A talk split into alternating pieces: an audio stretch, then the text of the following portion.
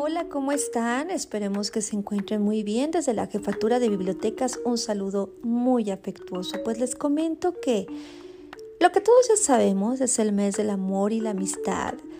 Y acabamos de pasar una fecha muy importante como es la celebración del Día de San Valentín.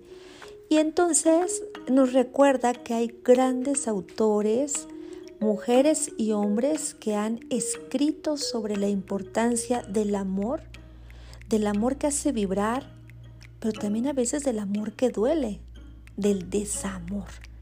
Jaime Sabines diría, me tienes en tus manos y me lees lo mismo que un libro. Sabes lo que yo ignoro y me dices las cosas que no me digo.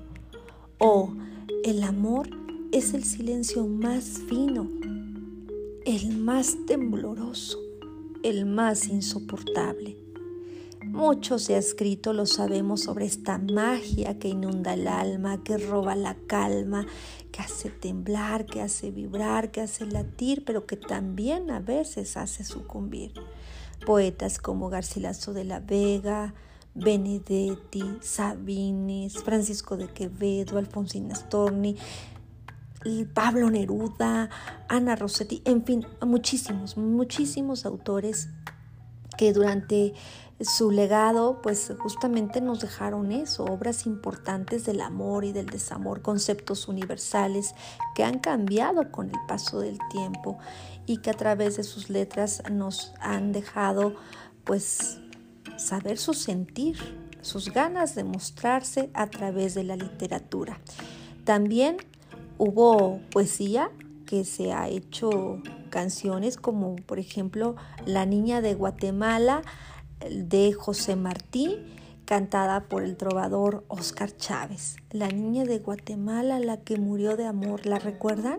Es muy famosa y es un ícono dentro de la poesía latinoamericana. Mientras que igual hay poesía dolorosa, ya lo decíamos, por ejemplo, la que habla de la ausencia, y Pablo Neruda lo explica muy bien en los 20 poemas de amor y una canción desesperada. Voy a leer un pequeño fragmento. ¿Qué importa que mi amor no pudiera guardarla? La noche está estrellada y ella no está conmigo. Y continúa el autor, con esa agonía de la ausencia. Mi alma no se contenta con haberla perdido. Y si hablamos de Julio Cortázar, no solamente hablamos de aquel que crea novela, que crea otras obras, sino también el que crea poesía dentro de la novela. Por ejemplo, en Rayuela dice un fragmento, me miras, de cerca me miras, cada vez más de cerca y entonces jugamos al cíclope. Nos miramos cada vez más de cerca y nuestros ojos se agrandan, se acercan entre sí se superponen y los cíclopes se miran, respirando confundidos, las bocas se encuentran y luchan tibiamente, mordiéndose con los labios.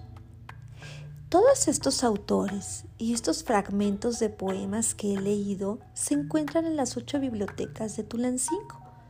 Solo basta sumergirse en el gran acervo con el que cuentan cada una de las estanterías.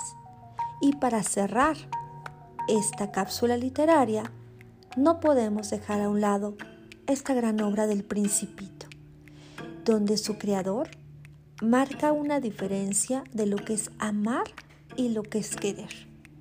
Querer es tomar posesión de algo, de alguien, buscar en los demás eso que llena las expectativas personales de afecto, de compañía.